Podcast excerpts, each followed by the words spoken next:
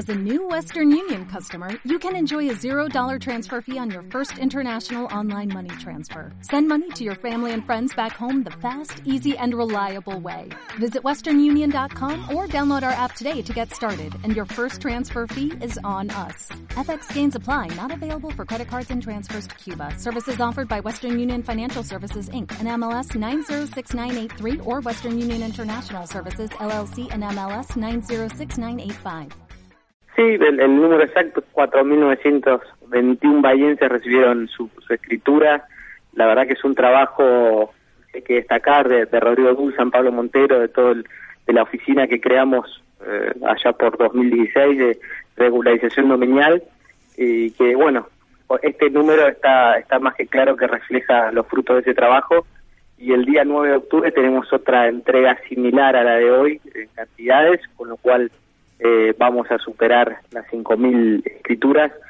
Eh, lo que quiere decir es que, es que un derecho postergado durante muchos años se vio reflejado o se vio eh, plasmado en, en, estos tres años y medio. Gente esperando su escritura desde hace más de 40 años. Este dato es real y es triste también.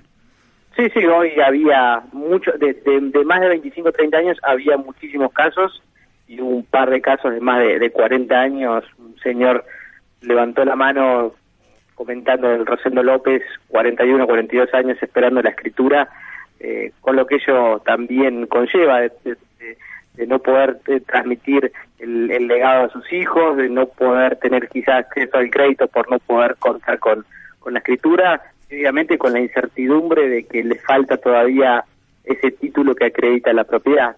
Así que eh, la verdad es que lo que hacemos básicamente es un retribuir o saldar una deuda pendiente que ha tenido el Estado durante todo este tiempo. 150 familias fueron las que recibieron los papeles hoy. ¿Recordás, Lucho, el nombre de, del barrio que mencionaba el oyente que llamó? Sí, Villa Delfina. Villa Delfina, mm. importante también. Sí, hoy en Villa Delfina, Rosendo López, Barrio Sosba, también muchísimos vecinos del Barrio Sosba recibieron hoy la escritura. Hoy era, de, la verdad, de diversos, de, de muchos barrios. Bien. Eh, pero eh, hay, hay, casos emblemáticos, te repito, como el de el, el, el, el Rosendo López, que son barrios de más de, de 40 años con, con gente esperando su escritura y lamentablemente casos en que la termina recibiendo un cónyuge o el hijo porque el, el, el primer propietario nunca la pudo tener y lamentablemente falleció. Casos así que claro. hasta la ausencia del Estado en esos casos son en donde más se, se nota. Horrible. Sí. Tomás, eh, estamos acá de octubre, comenzó la, la campaña ya y bueno, obviamente uno, uno chequea tu, tus redes. Primera vez que hablamos con Tomás después de las pasos. Después de las pasos, exactamente. Eh, obviamente, bueno, fuiste muy muy crítico, Tomás, con respecto um, a la situación de, de Axel Kisilov, que recibió a, a Federico Susviles en el Clio. Eh, obviamente, eh, bueno, quiero preguntarte ese tema y también eh, mencionás que si hay algún bonaerense que eh, cree ¿no? que, que Axel recorre la, la, provincia en el Clio, ¿no?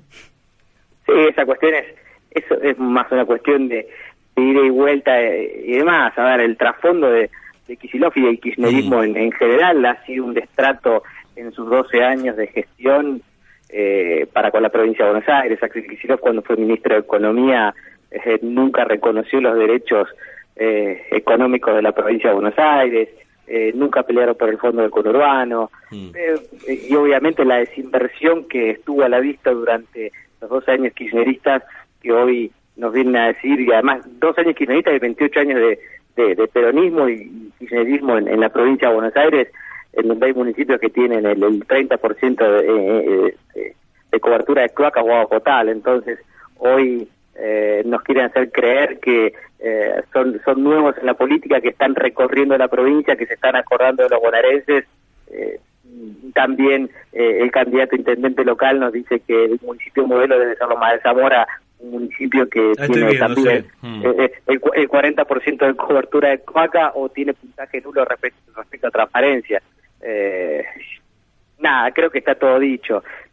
no podemos hacer la vista gorda de, del trabajo que ha hecho María Eugenia Vidal en la provincia respecto a no solamente infraestructura que lo podemos palpar saliendo a una ruta o las obras que hemos visto en Bahía Blanca que tienen que ver eh, con APSA mm. o eh, con el Hospital Pena, o, desbaratando bandas de narcotraficantes o eh, desafectando a más de 13.000 policías corruptos.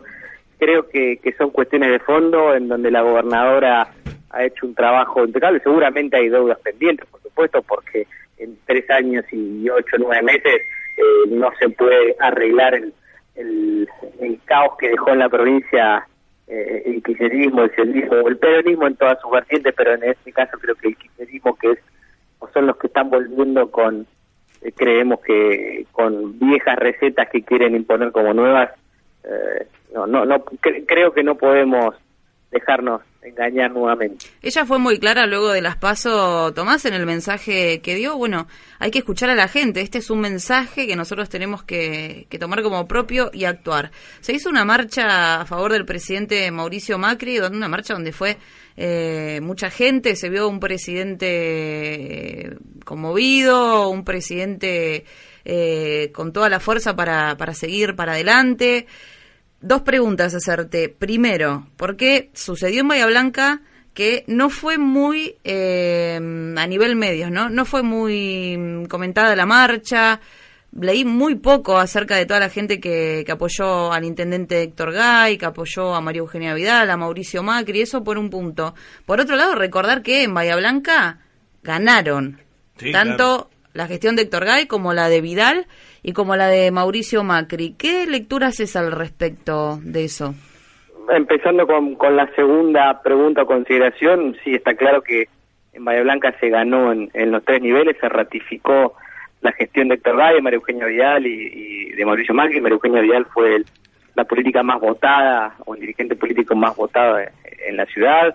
Eh, el, intendente logró eh, la misma, mayor cantidad, perdón, 14.000 votos más que en las pasos con lo cual mm. eh, no solamente se ratifica, sino que hay, hay más gente aún que apoya a, la gestión local y obviamente también con un fuerte espaldarazo en Bahía Blanca al presidente Mauricio Macri, que a pesar de que estamos transitando una coyuntura eh, complicada, sobre todo a nivel económico, eh, estamos convencidos que el, camino de los no atajos y de sentar las, las bases eh, fuertes y sustentables para el futuro son dolorosas, generan crisis, pero toda crisis también genera oportunidades.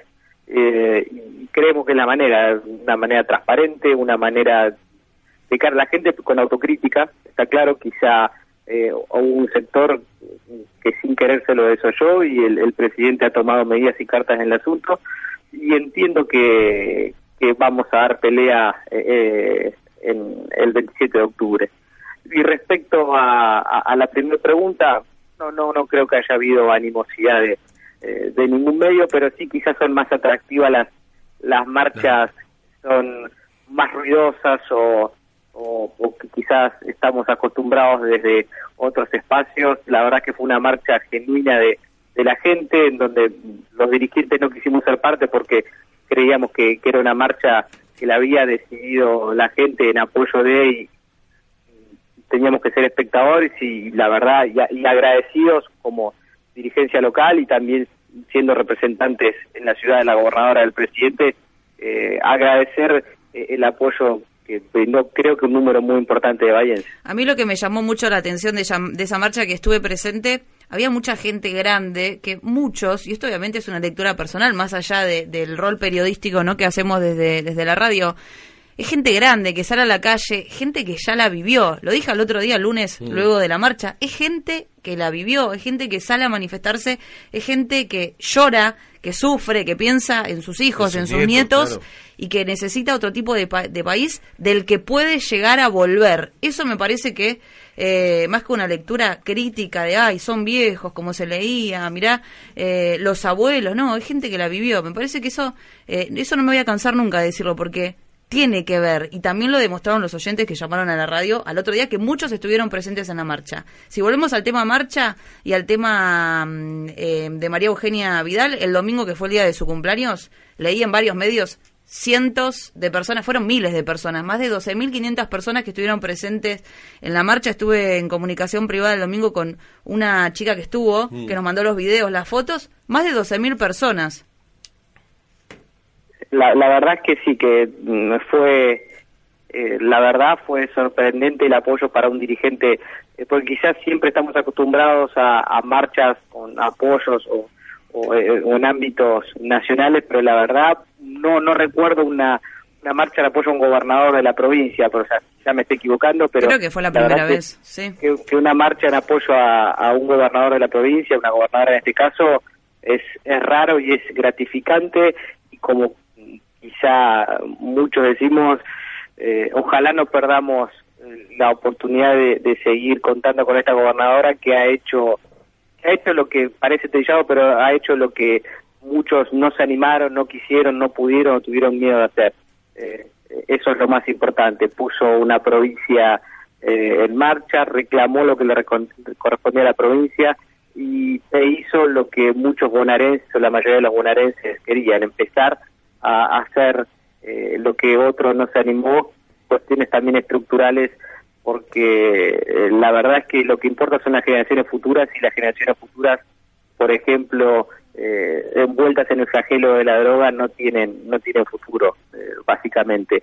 Creo que es una de las peleas que, que más fuerte se dio en la provincia, junto con otras, junto con, con la corrupción eh, en, en la cúpula policial y tantas otras que, La UOCRA. eh, eh, hemos, por por la, la UOCRA que en Bahía, que uno de los epicentros fue Bahía Blanca, Totalmente, justamente, sí, sí. eh, revalorizar el sistema de salud con más de 50 guardias hechas a nueva en, en, en toda la provincia, con la inversión en infraestructura edilicia en educación, que la verdad en Bahía Blanca, por ejemplo, más de 300 millones invertidos con fondos que no ha girado la provincia. Eh, son son cosas que, que no es eh, no es relato, es, es, palpable. Por supuesto, y repito, falta muchísimo por hacer, pero también eh, ratificamos que con, por supuesto, correcciones, este es el camino, el camino de, eh, de, la, de la verdad, de la transparencia y de no tomar atajos. Es el, por supuesto que es el más doloroso porque es, es, es zanjar muchas cuestiones que se han hecho mal en el tiempo, pero creo que con la autocrítica que han hecho tanto el presidente como la, la gobernadora, estamos en condiciones de ser competitivos el 27 de octubre, ratificar un rumbo con correcciones, por supuesto. Eh, Tomás, eh, tuve la oportunidad de, no sé si fue a la mañana o ayer, hablar con, con Andrés de Leo, con el senador provincial, de, de varias cosas. Bueno, obviamente la- las medidas de, de la gobernadora para la provincia de Buenos Aires y algunas cosas más. Y te, te quiero preguntar también, en tu opinión, cómo se hace en plano también, bueno, puede ser municipal, pero también a nivel nacional. Eh, el tema de los dichos de Fernández, ¿no? De Alberto Fernández, que eh, sabemos cómo, cómo actúa, eh, y me hablaba hoy Andrés también esto, ¿no? Que por ahí él eh, tiene una reunión con determinados entes o determinadas personas o organismos y después cuando sale con las declaraciones dice otra cosa, que eso complica la economía, entendiendo de que eh, es una situación compleja la económica y se intenta, ¿no? Mantener la calma. Pero bueno, ¿cómo se hace para lidiar con esto, ¿no? Con, con una persona que por ahí quiere, no digo que, que explote el país, pero pareciera como que algunas declaraciones hacen que reaccionen después los, los mercados en contra, ¿no? Justamente agrego a lo que dice Luciano, Mm. después de las pasos fueron cómo reaccionaron de manera negativa los mercados.